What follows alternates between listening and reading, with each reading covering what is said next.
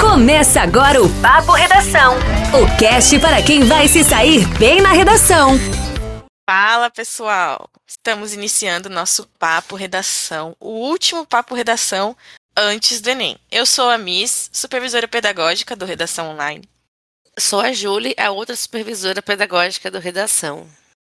Esse podcast é desenvolvido pelo Redação Online, a maior plataforma de correção de redações do Brasil. E hoje, seguindo né, a nossa maratona do Enem, vamos falar sobre as competências 3 e 5, que foi o que faltou para finalizar todas as competências.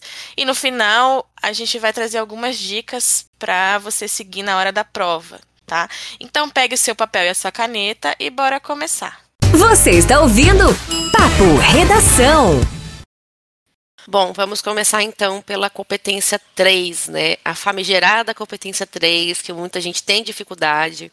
Ontem mesmo, conversando com uma aluna em, em monitoria, ela me falou que foi a única competência que ela não conseguiu de certa forma, superar ao longo do ano, e muitas vezes é porque não entende o que essa competência avalia, e por isso vai deixando algumas lacunas no texto que geram desconto, tá? Então vamos recorrer à matriz para a gente ver o que, que essa competência vai cobrar de você. A matriz, então, diz o seguinte: selecionar, relacionar, organizar e interpretar informações, fatos e opiniões e argumentos em defesa de um ponto de vista. Bom, vou destacar a questão da defesa de um ponto de vista, né? Porque isso, como a gente já vem falando aí, é primordial é o que sustenta né, o teu texto, já que a gente está falando de um texto que é argumentativo, você precisa defender algo. Né? Então, a competência 3 vai avaliar como você selecionou, organizou, né, relacionou a, as informações e fatos e opiniões na defesa desse seu ponto de vista, que é essa tese central né, que vai sustentar a sua redação. Tá? Então, assim, você não pode é, escolher um ponto de vista X, mas usar argumentos que não estejam de acordo com esse ponto de vista. Né? Os seus argumentos precisam trabalhar para defender aquela opinião que você tem que expressar lá desde a introdução, né? defender com unhas e dentes ali no desenvolvimento e continuar falando dela ainda no, na conclusão. Todas as partes do texto precisam estar interligadas, tá? Tão precisam, né, que a gente tem uma expressão que se chama projeto de texto. O que, que é o projeto de texto? É como se fosse um planejamento, né, um esquema geral da estrutura de um texto é, eu sempre falo para os alunos né, que esse, o momento pré-texto de uma redação é extremamente importante. O que, que é o pré-texto? A, a, primeira coisa que você faz né, é a leitura da, pro, da proposta, a compreensão dela, né, perfeita, você tem que entender aquela proposta 100%.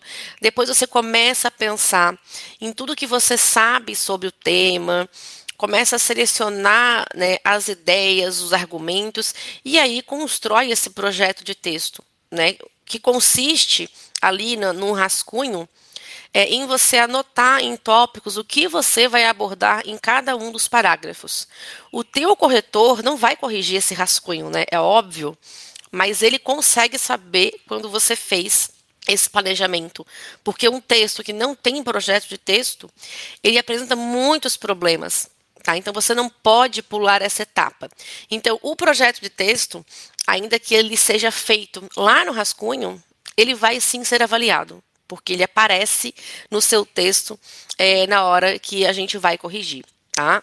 Então, assim, pense da, a seguinte coisa. Vamos supor aqui uma redação hipotética sobre a fome no Brasil. Tá?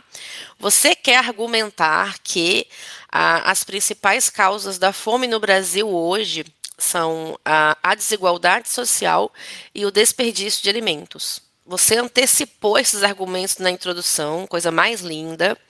Então, assim, seguindo o seu projeto de texto, você vai ter que falar sobre a questão da desigualdade social no argumento 1 e somente sobre ela.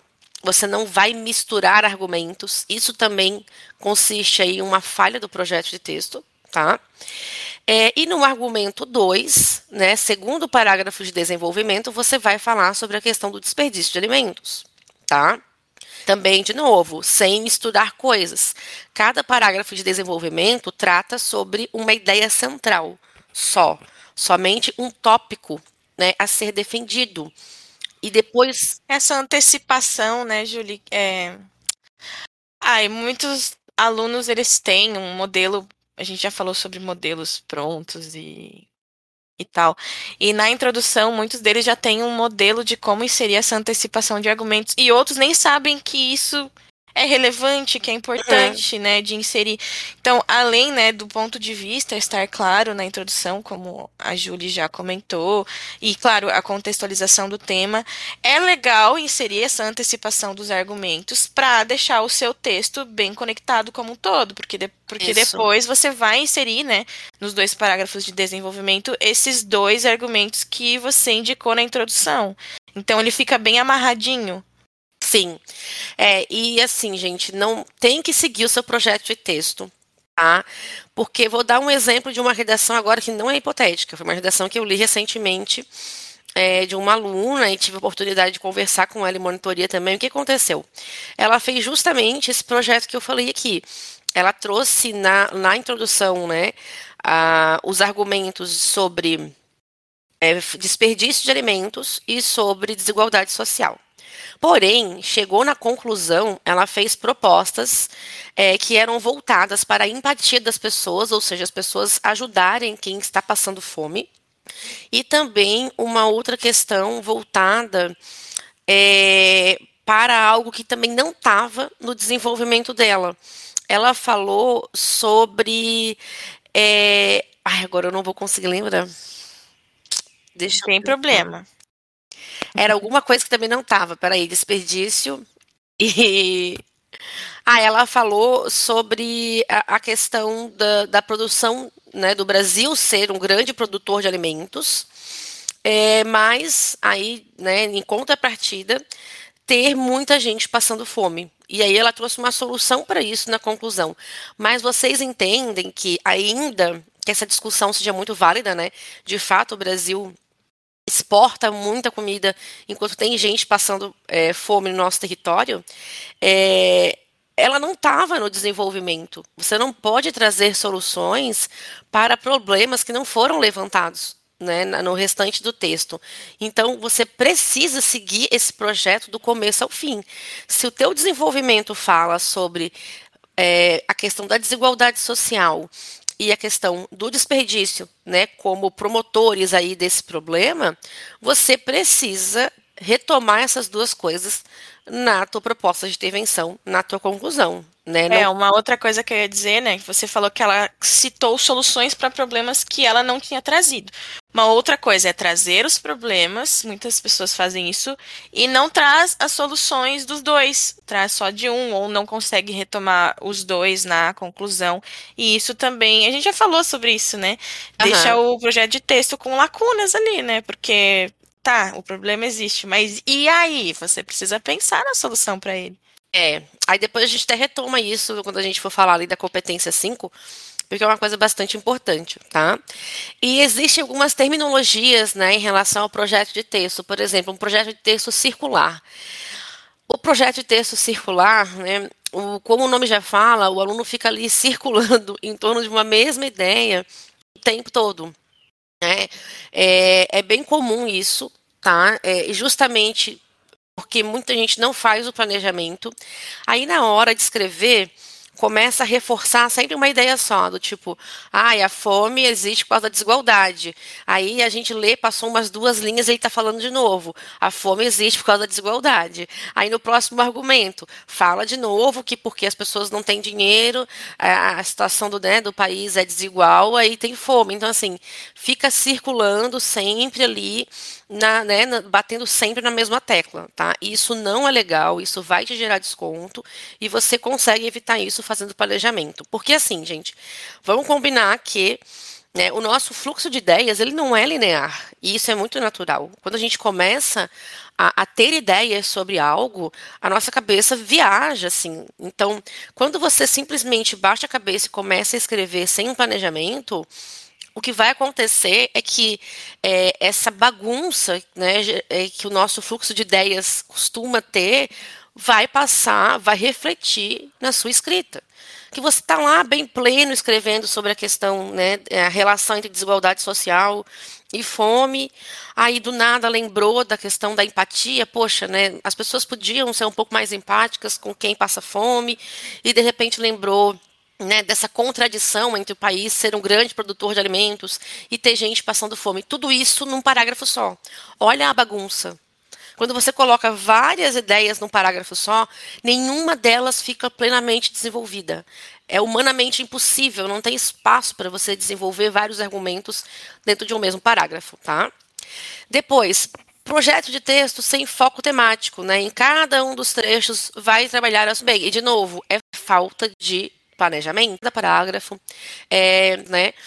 É, uma demanda ali a ser atendida. E fora a questão do tema, né? Foco temático, tá? Você não pode perder o tema de vista em nenhum momento da sua redação, tá? Depois eu vou falar um pouquinho disso também, porque muita gente tem dificuldade de relacionar o argumento escolhido ao tema. Então, vou voltar nisso, tá? E a gente também tem situações em que o projeto de texto né, foca em assunto ou tema que não foi aquele solicitado na proposta de redação. Tem que ter cuidado, tá? De novo, o tema precisa ser né, seguido do começo ao fim. Você fala dele desde a introdução até a é, conclusão. É, um exemplo tá? desse projeto de texto que foca em outro assunto que não é o solicitado, né? É, a gente está falando aqui de textos que não são zerados por fuga ao tema. Então, é, em algum momento na introdução, por exemplo, o tema do ano passado, que era doenças mentais, né?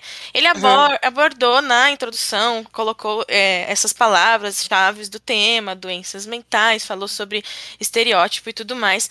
Mas é, no decorrer do restante do texto inteiro, ele falou, sei lá, só sobre doenças e sobre o SUS ou coisa assim. Ele distorceu aquilo, porque o foco não era esse, né? O, o, o foco do tema não era esse, era uh, os, os, estereótipos relacionados às doenças mentais. Então, apesar de, de, ele não ter fugido do tema e não ter zerado a redação por conta disso, a nota dele na C3 vai ser prejudicada porque ele distorceu esse foco, né? Uhum. É, eu tenho um exemplo de uma redação que eu li essa semana, que era sobre a função social do esporte, tá? O que aconteceu? A, a aluna trouxe em um parágrafo a, toda uma, uma argumentação em torno é, da, da, questão do, dos jovens é, serem inseridos na criminalidade. Ela falou que os jovens são mais influenciáveis e por isso, né, acabam sendo aí recrutados, né, é, pelo tráfico de drogas e blá blá blá blá blá blá blá blá. E assim, em nenhum momento desse parágrafo, ela fez qualquer relação com o esporte. Na cabecinha dela, tá? Ela estava relacionando o fato de que o esporte tem como uma das, uma das funções sociais, né, é afastar, né, os, os jovens da criminalidade. Só que ela não botou isso para papel. Ela simplesmente jogou a questão da criminalidade e não relacionou ao esporte, ou seja, ela acabou é, tendo um foco temático distinto daquele que ela deveria ter. Tá? Então você não pode perder o tema de vista. O seu argumento precisa estar conectado com o tema. Tá?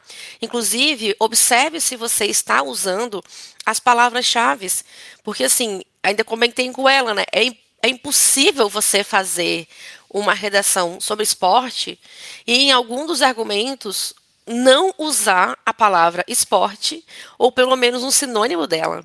Né? Se ela tivesse se tocado disso, ela teria percebido que aquele argumento que só falou sobre criminalidade e jovens não estava com, com o foco temático correto. Tá? Então, é muito importante Tadinha, achou que estava arrasando. Achou, porque é, é, muito isso, assim, na cabeça de quem escreve, a ideia tá clara, né? Sim. Mas na cabeça de quem lê não tá, gente.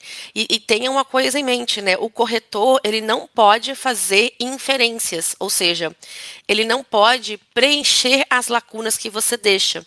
A gente precisa corrigir aquilo que você escreveu de fato e não aquilo que a gente acha que você pensou e aí, né, quis escrever. Eu entendi, tá? Eu conseguia perceber ali por trás daquele argumento que ela estava relacionando as duas coisas, mas isso não estava no papel. Eu não posso corrigir, né, com base em achismo, tá? Então tenha muita atenção a isso. E uma dica que eu dou, que assim, é, é uma dica que ela não é muito é, tradicional, tá? Porque ela está muito mais ligada à estrutura do parágrafo do que a, a, competência 3, mas eu gosto de dar essa dica porque acaba ajudando muito o aluno. Pensa no teu parágrafo, tá? Como se ele tivesse três partes. Ele tem uma introdução, que é o tópico frasal. A gente tem texto sobre tópico frasal no nosso blog, tá? Depois ele vai ter ali um desenvolvimento da ideia, que é assim, o miolo do parágrafo, né? É o que sustenta ele, tá? E depois você fecha com uma reflexão final, com uma retomada crítica do que você falou. Então, assim, basicamente o teu parágrafo tem introdução, desenvolvimento e conclusão dentro dele. E como que isso te ajuda, tá? Na competência 3. Vamos lá. De novo para nossa redação hipotética, tá? Você colocou lá na, na introdução, né, que uma das causas da fome é a desigualdade social. Então, a expressão desigualdade social relacionada à fome, né, sempre relacionada com o tema, por favor, ela precisa aparecer, ela ou um sinônimo, né, no tópico frasal do seu argumento 1. Afinal, né, é sobre isso que você vai falar, a relação entre desigualdade social e fome. Relaciona as duas coisas já no tópico frasal. No segundo momento desse teu parágrafo de argumentação, nessa segunda parte dele, né, você vai me provar né, por que, que existe relação entre essas duas coisas. É geralmente aí que o aluno vai colocar uma referência, né, vai explicar de fato o que ele está querendo defender. No final, ele faz uma retomada crítica. É a terceira parte do parágrafo, lembra que eu falei disso, né? Você finaliza a sua ideia, você fecha a ideia, tá? Dando ali é, esse caráter né, de conclusão para o teu para o teu parágrafo. É muito mais difícil, né, você deixar de relacionar as coisas ou você deixar de desenvolver quando você entende que o parágrafo precisa ter essas três partes. Para curtir e compartilhar, Papo Redação. Vamos para o nosso segundo parágrafo de desenvolvimento da redação hipotética. Lá na introdução você falou, antecipou, né, como segundo argumento, a relação entre desperdício de alimentos e fome. Então, adivinha, né? O tópico frasal do seu segundo parágrafo de desenvolvimento precisa já, né, é, falar sobre a relação entre desperdício de alimentos e fome, tá? E sempre, óbvio, não esquece, precisa relacionar desperdício com fome, não perde o tema de vista. E segue a mesma coisa que você fez no argumento 1. O segundo momento do parágrafo tu, tu usa para explicar né, qual é a relação entre desperdício e fome e faz aquela retomada final. Você percebe que assim, com essa organização, é muito mais difícil que você perca o tema de vista, que você deixe de desenvolver as coisas, tá? E por fim, uma afirmação né, aí final sobre a competência 3. Na redação, gente, muitas vezes o óbvio precisa ser dito. Porque, de novo, o corretor não vai preencher as suas ideias. Então, por mais óbvia que uma situação lhe pareça, ela precisa estar explicada, explicada na sua redação. Então, você não pode dizer no seu texto que tal coisa é muito prejudicial né, para a população, mas sem me explicar por que, que ela é prejudicial. Tá? Você precisa, quando você faz afirmações dentro da sua redação, você precisa desenvolver essa ideia, porque a competência 3 ela avalia também né, esse desenvolvimento das ideias. Você não pode deixar as coisas subentendidas. Tá? É, uma coisa que eu vejo muito, Miss, é quando o pessoal vai usar lá o argumento do Thomas Hobbes, o contrato social, né? E fala que o. Ah, o, o, o Estado está tá rompendo esse contrato porque existe tal problema. Mas assim, ok, primeiro que nunca fica. Geralmente o aluno não deixa claro né, é, o que quer dizer o conceito de contrato social. E depois é muito vago você só dizer que ah, existe o problema, então o Estado está rompendo com esse contrato. Não, você precisa se aprofundar um pouco mais. O que, que era papel do Estado e ele não tem feito, por exemplo? É, cai naquele ah. problema que eu já falei dessas citações genéricas que cabem é. em todos os temas, né? Que servem para todos os temas, porque os temas do Enem, eles têm cunho social eles abordam geralmente um problema, então claro que vai caber, né? Mas você precisa conectar de forma clara para fazer sentido. Né? Exatamente. É porque se você colocar só isso, né? Ah, existe um problema social, o Estado está rompendo o contrato social. Então assim, mas é muito genérico, né? Você precisa é, voltar esse tipo de, de argumentação diretamente para o tema. Tá? Então, assim, cuidado com esses argumentos, com essas referências que parecem que servem para tudo. Porque não é assim que a, que a, coisa funciona. Tem que ter um trabalho seu ali por trás disso. Tá? Não quer dizer que você não possa usar, porque assim, né? É, a gente está na reta final. Se você está ouvindo isso agora e trabalhou o ano inteiro né, só com referência coringa, e aí ouve a professora dizer que isso é completamente errado, eu sei que vai bater um desespero, tá? Mas o que, que a gente pode dizer a essa altura do campeonato, né? Beleza, você faz tanta questão assim de usar o contrato social, primeiro, se aproprie do conceito, tá? Não, não, não coloque o contrato social ali como se ele fosse um pedaço de papel que na verdade é um conceito, você precisa dar uma, dar uma lida, né? Joga ali no Google, tá? Depois, lembre-se, o argumento não pode ser genérico. O argumento sempre vai precisar se voltar para o problema específico, tá? Senão você vai ter problemas na competência 3. E eu acho que sobre ela é basicamente isso, né? Miss, tem mais alguma coisa para acrescentar? Acho que a gente conseguiu abordar. Claro que são várias dicas e é uma competência. Eu considero ela complexa de entender porque ela não uhum. é objetiva, tão objetiva quanto a 5, que a gente vai falar agora, né?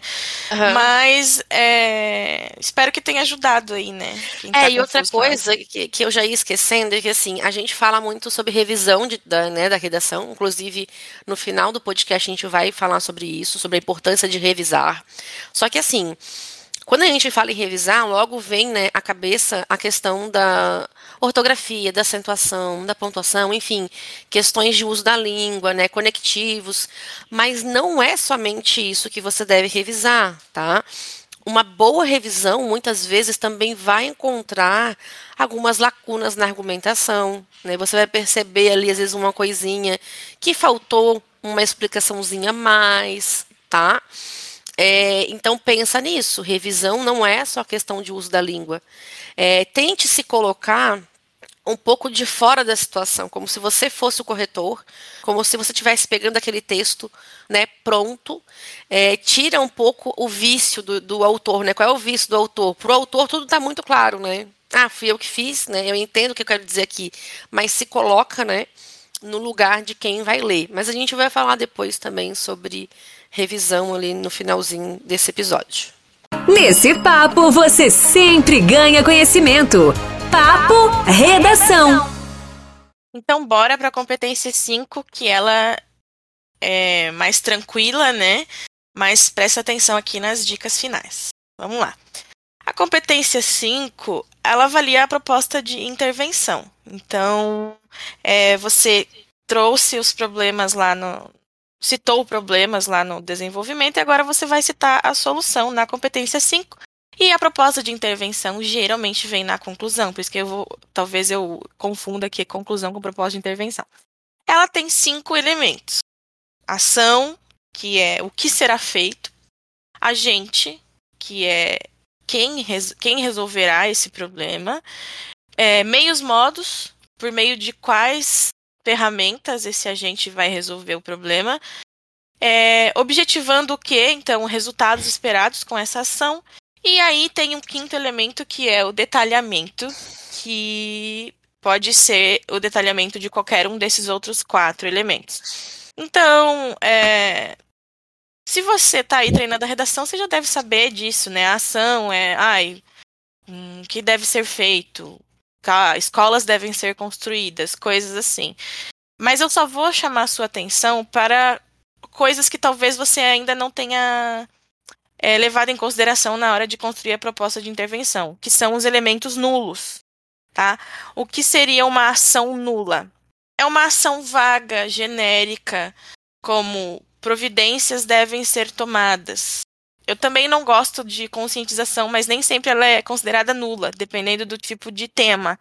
Mas quando você for desenvolver a ação, tenta especificar mais. Por exemplo, eu falei aqui, providências devem ser tomadas. Mas quais são essas providências, né? Isso é muito vago. Providências devem ser tomadas. Então, tenta ser mais objetivo, o máximo de objetividade que você conseguir trazer nessa ação, detalhamento dela, né? É, detalhar o que foi feito mesmo. E daí tem o agente nulo também, que agente é o quê? É alguma esfera da sociedade, então governo, escolas, família, ONGs, e tudo mais, tudo isso é a gente, né? E o governo, aí dentro dos seus órgãos, pode ser qualquer um, aí, o Ministério da Saúde, o Ministério da Educação, as secretarias municipais, tudo isso é agente válido. Mas o que é um agente nulo? É quando você não especifica. Por exemplo, você fala, alguém deve fazer tal coisa. Ninguém, alguns, uns, outros. Então, é, é, quando é vago e você não consegue identificar ali quem é esse alguém, quem é esse ninguém. E o você também, quando é, se você não for especificado, então você deve é, ter mais cuidado, sei lá, você fala de uma forma genérica que não dá para saber quem é esse agente. Então, sempre especifique o agente. E também os verbos no imperativo, né, é, é, faça tal coisa. Não tem um, um agente aí, né? Então, evitar os verbos no imperativo. E também, é, essas são as partes né, de, de agente ação nula que mais ocorrem. Pra curtir e compartilhar, Papo Redação. Papo Redação. E as pessoas também ficam muito confusas em relação ao elemento meio modo porque muitas vezes elas acham que estão inserindo esse elemento na proposta interventiva e não estão. Então, o que, que é o meio modo, né? É o meio através do qual você vai, aquela ação vai ser realizada. Então, palavras que podem ser utilizadas para indicar esse meio. Por meio de, através de, a partir de, tudo isso é uma indicação de meios e modos. E por que, que eu falei que as pessoas confundem um pouco? Porque elas acham que, às vezes, elas constroem uma estrutura com mais de um agente e confundem esse mais de um agente com um modo. Eu vou dar um exemplo aqui, ó. Eu vou ler aqui um trechinho, ó. O Ministério da Saúde deve, então o Ministério da Saúde é um agente, né? Deve, em parceria com a Secretaria da Cultura, incentivar artistas nacionais a produzirem conteúdos de novo, aqui então, o Ministério da Saúde é um agente. Quando ele coloca, o aluno coloca assim, em parceria com a Secretaria da Cultura, isso é uma extensão do agente ainda. É um, uma extensão do agente, não é um meio modo. Ele não está dizendo que aquilo é um meio, é uma extensão do agente. Então, a parceria que vai incentivar artistas nacionais a produzirem conteúdos. como ele poderia é, fazer com que isso se tornasse uma estrutura com modo meio. Ele poderia reformular, dizendo o Ministério da Saúde, por meio da Secretaria de Cultura, deve incentivar artistas nas... Mas por que, que eu citei o Ministério da Saúde, né, Julino? Agora eu tô pensando aqui, não faz sentido. Poderia ser o Ministério, sei lá, se é um tema. é que é um tema será? relacionado, eu acho que é porque eu, eu peguei do tema do ano passado, né? Ah, que tá. é doenças mentais. Agora eu fui lendo e ficou confuso. Mas assim, pode ser o governo também. O governo, por meio. Governo, por meio do Ministério da por Saúde. Por meio do Ministério é. da Saúde, ou por meio da Secretaria de Cultura, deve incentivar artistas nacionais a produzirem conteúdos. Então, ele só reformulou ali, né, a expressão, em vez de ser em parceria com, ele trouxe. É, se você coloca por meio de, daí já indica que é o meio modo. Mas se você deixa só assim em parceria com, aí você tá só construindo uma estrutura com mais de um agente. Aquilo ali vai valer Sim. como um único elemento, que é o agente. Aí não, e não tenho raiva do corretor, tá, gente? Porque tem gente que fica indignada, porque, tipo assim, ai, só muda a expressão, gente, são as regras. É, tem tá, é gente é também aí. que coloca detalhamento da ação que pro, pro Enem, pro corretor, é um detalhamento da ação, mas a pessoa acha que aquilo ali é uma indicação de meio modo. Não é. Você precisa uhum. deixar claro qual que é o meio, né? E você pode utilizar essas expressões por meio de, através Eu de. Eu falar isso. Né? É. Essas expressões-chave, uhum. por meio de, por intermédio Usa. de, através de, a partir de. Mediante. Mediante, é. Tudo isso é, usa, o... né? Usa porque assim, ó, vamos combinar uma coisa, né? O corretor do Enem, ele corrige ali, em média 100 textos por dia. Né? É, uma, é um humano. Eu não tô desmerecendo a correção, né, gente? Pelo contrário, é uma correção que é, é muito séria, né? O corretor passa por treinamento, mas a gente está falando de um ser humano.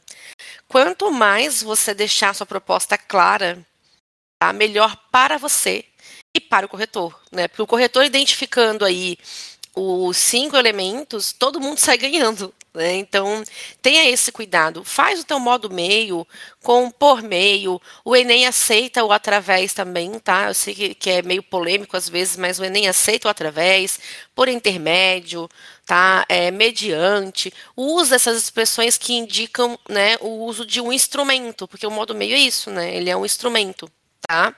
Depois, no, no efeito, também usa expressões que indicam efeito, enfim, é, faz o mais claro que você conseguir.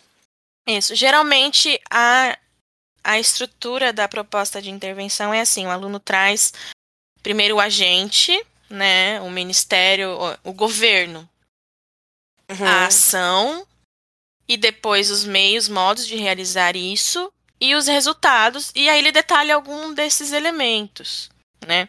Isso. Então, geralmente é assim. Então, é, por meio do modo você pode usar essas palavras-chave para fazer os resultados. Você pode usar com o objetivo de. É, a fim, a fim de, de, né? Essa, é, essa estrutura, assim, geralmente vem dessa forma os elementos. Mas, claro, você pode trazer primeiro os resultados e depois é, trazer a, o agente, a ação, enfim, né? Isso não é sim, uma regra. E o detalhamento, ele pode ser feito de qualquer um dos elementos. Então, por exemplo, você fala assim, cabe ao governo, órgão máximo do, do Brasil, sei lá, qualquer coisa assim. Isso já é um detalhamento do, do agente, né? É, promover palestras, e aí você detalha como vai ser as palestras, tudo mais. Isso também é um, daí é um detalhamento da ação. Tudo é, é válido como, né, se você insere alguma informação que ela não é necessária ali, mas que ela está detalhando alguma coisa, já vale como esse elemento, tá?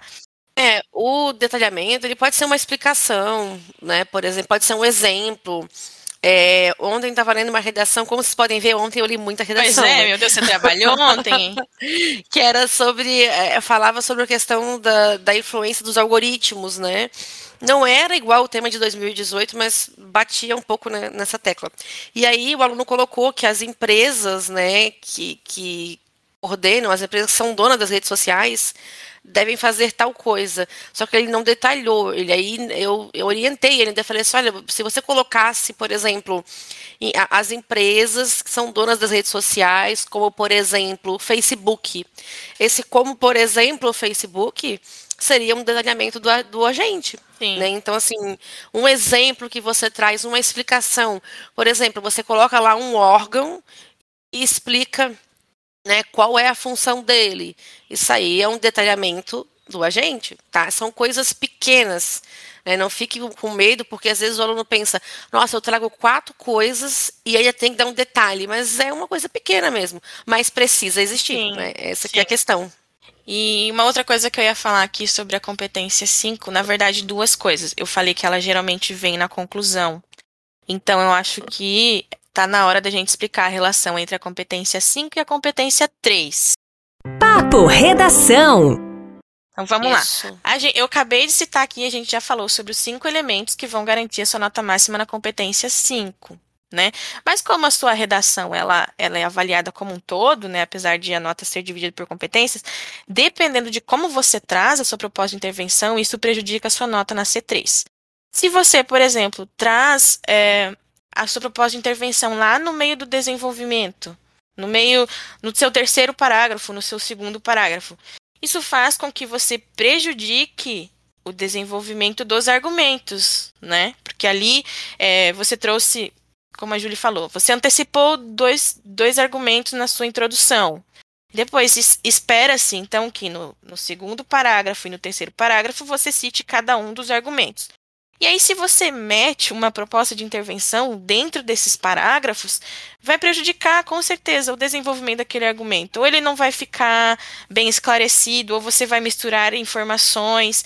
Ou daí também a proposta não vai ficar completa, porque para uma proposta ser completa, é, você não consegue fazer isso em duas linhas, né?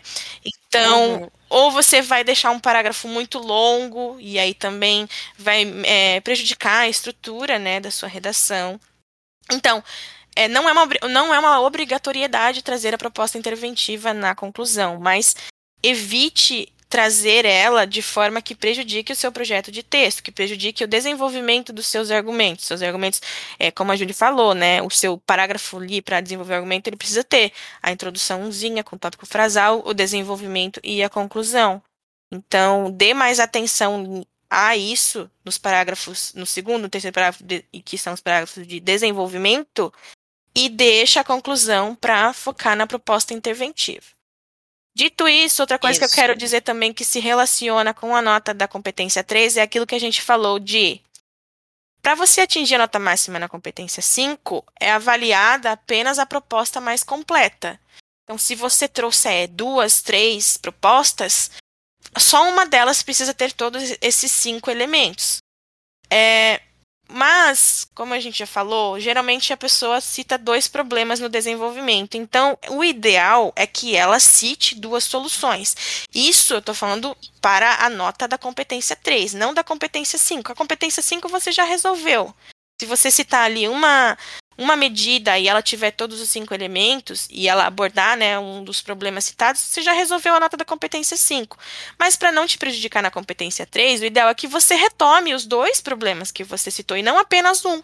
Então, uma proposta pode ser mais completa e a outra pode ter só um, dois elementos. Só um elemento é difícil, né? Só dois elementos, tipo um agente e uma ação.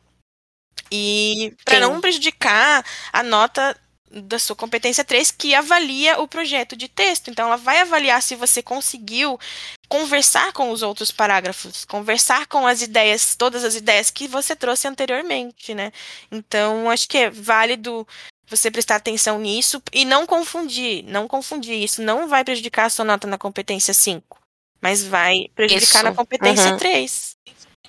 É, isso tem gente, tem inclusive informações na internet, né, que contrariam isso, que falam, ai, não, tem que solucionar só um dos, dos problemas. É, mas assim, pensa no, no teu projeto de texto, né? Se tu levanta dois problemas, como é que chega lá na, na conclusão, né, na proposta de intervenção, tu se faz de doido, tipo assim, ai, só vou falar de um, é isso aí. Então, assim, o que que, eu, que, que a gente sempre recomenda, tá? Se você conseguir fazer uma proposta que resolva as duas coisas, né, que você mencione as duas coisas, vai fundo. Aí faz uma proposta só. É, mas nem sempre isso é possível, porque às vezes os argumentos, ainda que eles girem em torno de um mesmo tema, eles não são tão próximos assim, tá? Quando isso não for possível, tem essa segunda opção que a Miss falou, né? Coloca ali uma proposta completinha, garante os, os 200 pontos e depois uma menorzinha ali, só para mostrar para o corretor que você lembra que existem dois argumentos, né? Dois problemas e não somente um. É, isso é importante, né? Mais alguma coisa sobre a competência 5 que eu esqueci, Julie? Não, não. Nada. Então, é isso. É maravilhosa, né? Sem defeito. Então, agora, meus amados aluninhos, a gente vai pro quadro O Brasil tá lascado, professora. Solta a vinheta, produção. Começa agora o, o Brasil tá lascado, professora.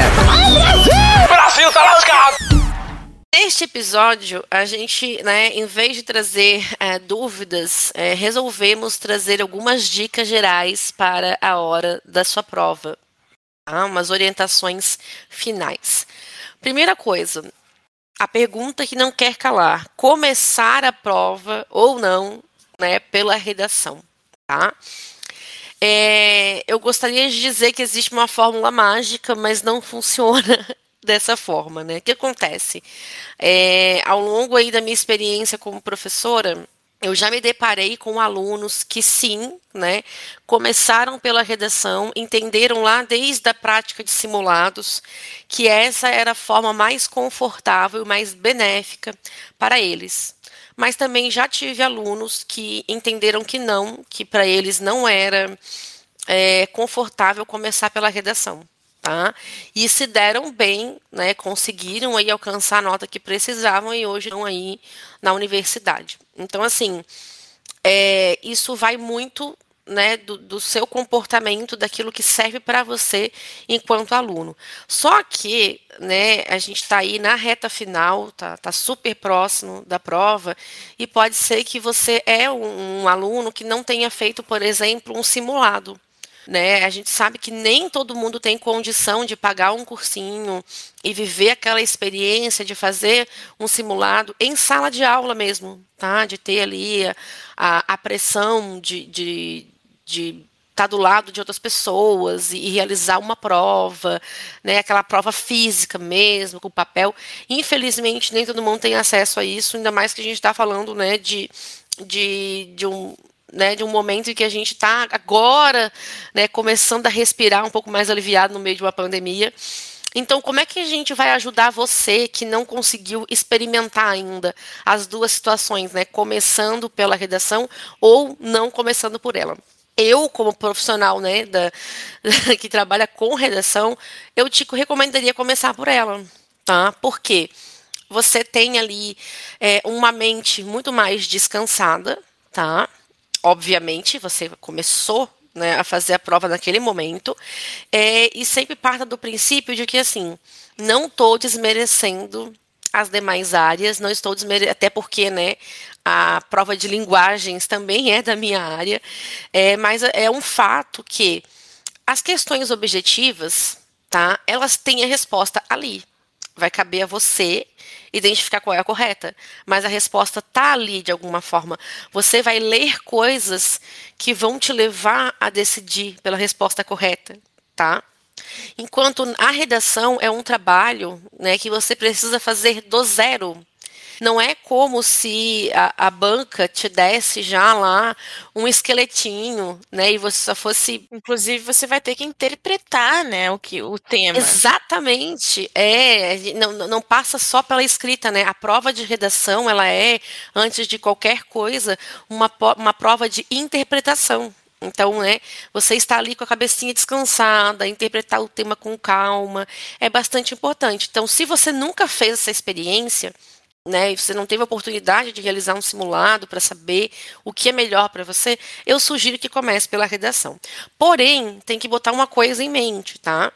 Ah, eu comecei pela redação, fiquei nervoso, deu um surto, eu não estou conseguindo, eu não estou conseguindo, eu não estou entendendo o tema, não está vendo nada. Para, respira, vai ao banheiro, relaxa, dá uns gritos no banheiro também, é super é, é super pedagógico fazer isso, isso ajuda pro psicológico, não, mentira, gente.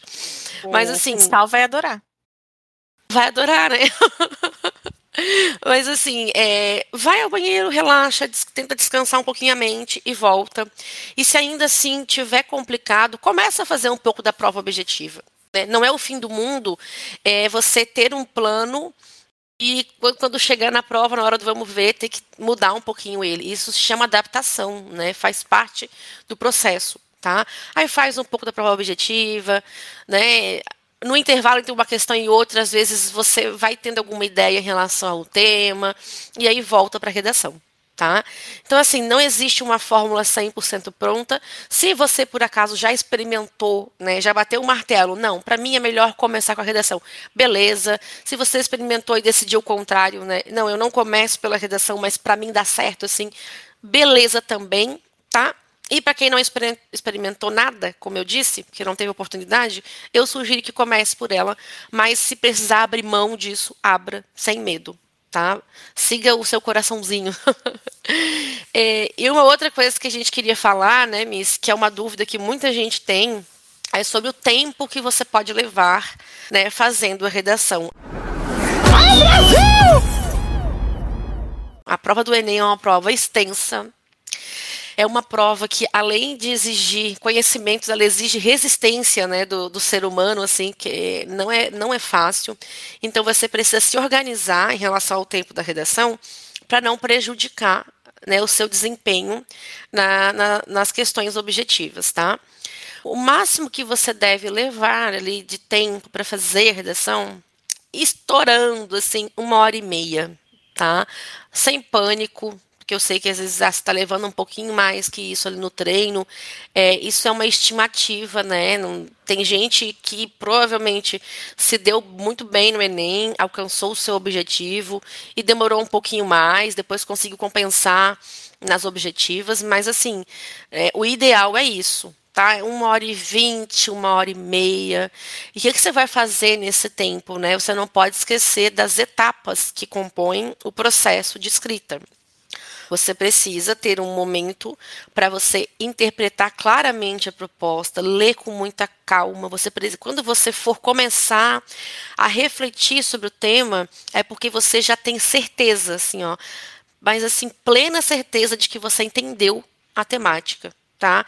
Para isso você vai fazer rabiscos, vai procurar palavra-chave, vai ler quantas vezes você precisar até essa certeza né, chegar.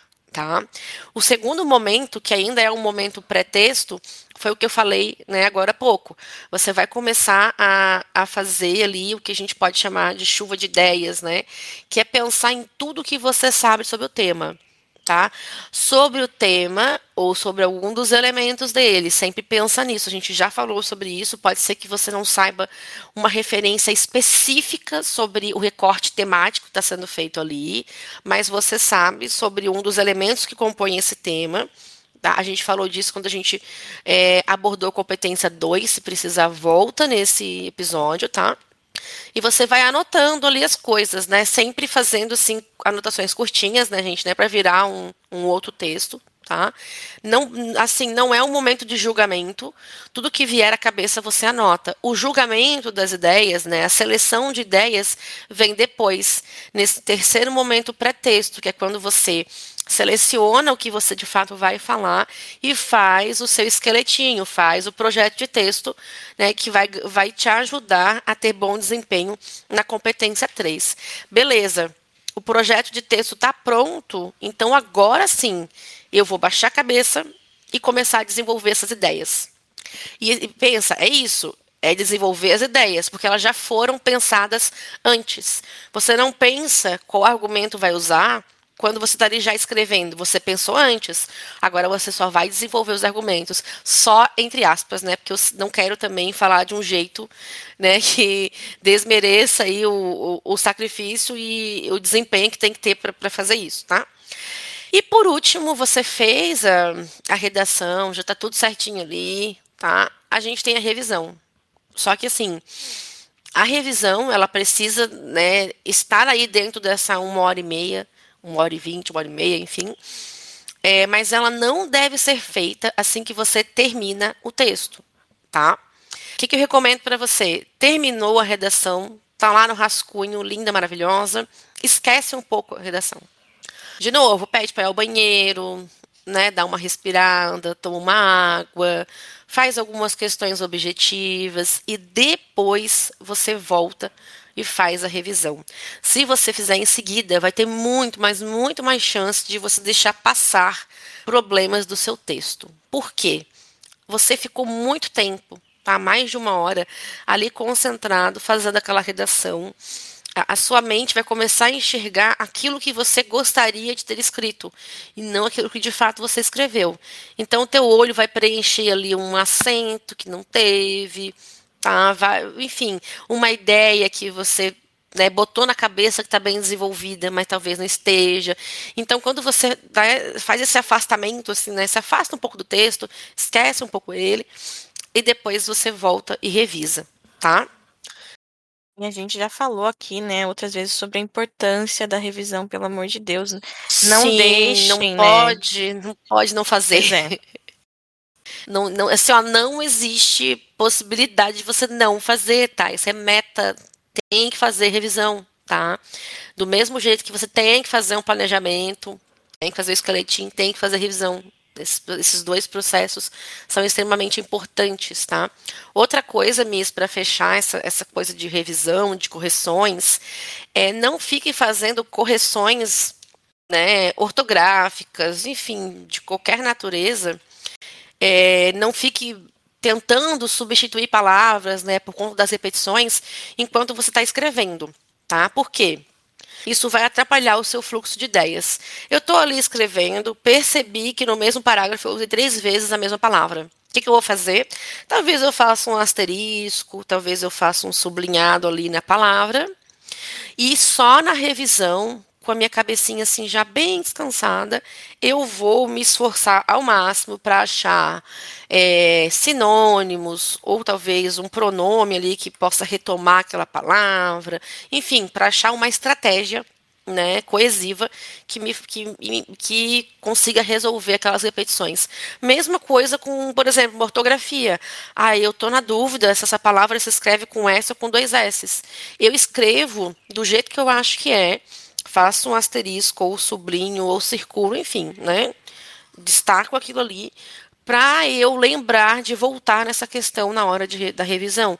Não fica parando, porque o seu fluxo de ideias, quando você já está com o esqueleto pronto e vai desenvolvê-las, né, as, vai desenvolver essas ideias, não fica cortando esse, né, é, essa esse momento aí de, de criatividade, da, né, é importante que você só faça a revisão mesmo depois, tá? Isso aí. É... Gente, eu quero dizer para vocês terem calma. Eu sei que tá, o Brasil tá com muitos problemas, o Covid, a pandemia. Ano passado as, as pessoas não conseguiram estudar direito. Esse ano também não, né, Júlia? É bem difícil.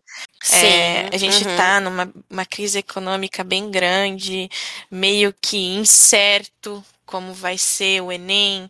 É, mas é, tente se acalmar, você passou, você fez o melhor que você podia ter feito no seu ano, né? E se você está Exatamente. ouvindo esse podcast é porque você quer se sair bem na prova de alguma forma, você se esforçou de alguma forma nos limites do que você podia ter feito, né? É, então, fique calmo, fique tranquilo, vá lá, faça o, o máximo que você puder, mas sem se cobrar, porque a gente está, assim, em um momento muito. É, em que as pessoas estão muito sensíveis, elas estão é, passando por muitas coisas, não só a pandemia, mas a pandemia acarretou diversos outros problemas, né? Então não se cobre tanto, tá? Vá lá, é, faça o que você se planejou para fazer, com calma. E é isso, tá? Tente ficar calmo. A gente é, vai estar tá aqui depois, provavelmente, né, fazendo uma análise do tema de redação. A gente vai fazer lives né, nessa semana, nessa reta final, no nosso canal. Então, se você tiver tempo, assista às vezes alguma dica que a gente deixa lá, vai fazer toda a diferença na hora da sua prova e também você vai conseguir se acalmar, né? É, ouvindo pessoa, outras pessoas e vendo que os, outras pessoas também estão na mesma situação que você. Ninguém tá, ninguém tá pleno nessa hora, né, Julie? É, sim, ninguém tá, tá 100%. e sempre lembrar que, assim, eu sei, né, parece que para quem já fez o ensino superior é muito fácil, né, falar essas coisas, mas eu sei da importância da prova, né, a gente já teve aí nessa situação, mas ainda assim ela é apenas uma prova. Ela não define quem você é na vida, não é o seu desempenho, não é a nota na redação que vai, vai determinar né, o seu valor é, enquanto pessoa, é, enquanto qualquer outra coisa.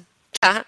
É, tenha sempre isso em mente. Né? E como a Miss disse, você fez o seu melhor diante de todas as, as circunstâncias que a gente tem vivido aí desde 2020 e agora é colocar em prática aí o que você conseguiu é, fazer ao longo desse tempo e muita calma nessa hora, né? E é isso, gente. Espero que esses episódios da Maratona nem tenham ajudado vocês de alguma forma. Se quiserem enviar alguma dúvida, alguma mensagem, mandem lá, né, no nosso no perfil do Insta. Com certeza alguém vai responder vocês. É, ainda mais que a gente vai ter lives e tal, então vai mandando lá as coisas e a gente vai se conectando de alguma forma. Então é isso, boa prova e até a próxima. Tchau, tchau, gente. Você ouviu o melhor sobre redação. Tudo o que precisa saber para se sair bem. Papo Redação.